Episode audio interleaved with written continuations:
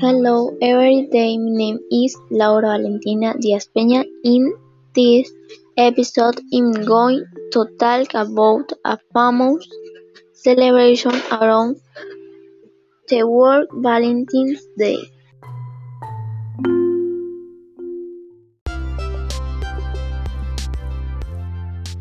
Valentine's Day.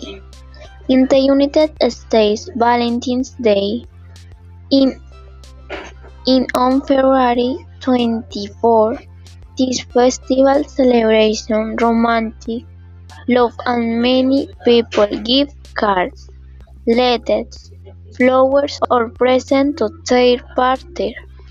Some people have a romantic meal in a restaurant. Common symbols of Valentine's Day are hearts, red roses, and coffee.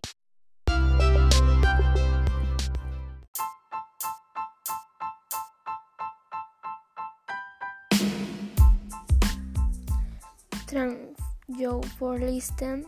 This episode. Have a nice day. Bye bye.